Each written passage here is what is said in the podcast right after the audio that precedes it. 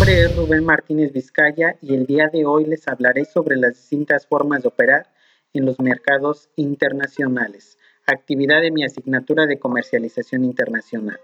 Las formas de operar en los mercados internacionales forman parte de las estrategias y medios que las empresas implementan como garantía y esfuerzos para colocar sus productos o servicios en el mercado internacional para ello les presento cuatro formas de modelo de negocio.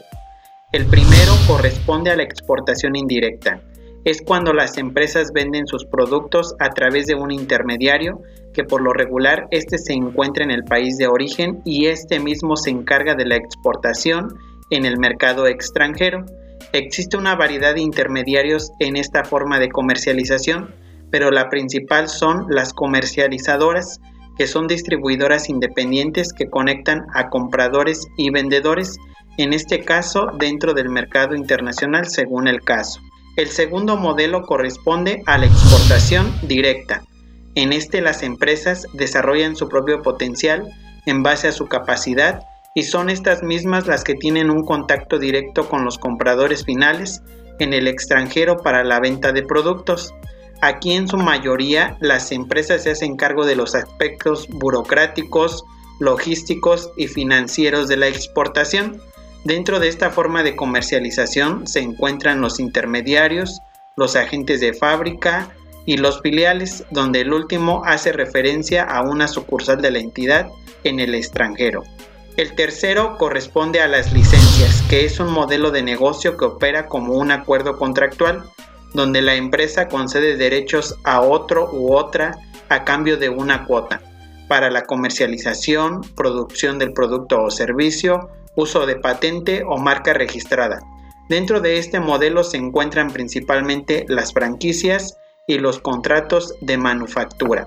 La cuarta forma corresponde a la inversión extranjera directa, que forma parte de acuerdos entre dos o más empresas participando la empresa de origen y la extranjera para el intercambio de acciones, resultado de una inversión generada.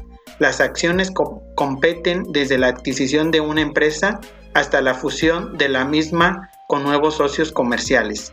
Dentro de esta forma de operar se encuentran los joint venture, que es un contrato en el que participan varios actores para una empresa en conjunto en el mercado internacional.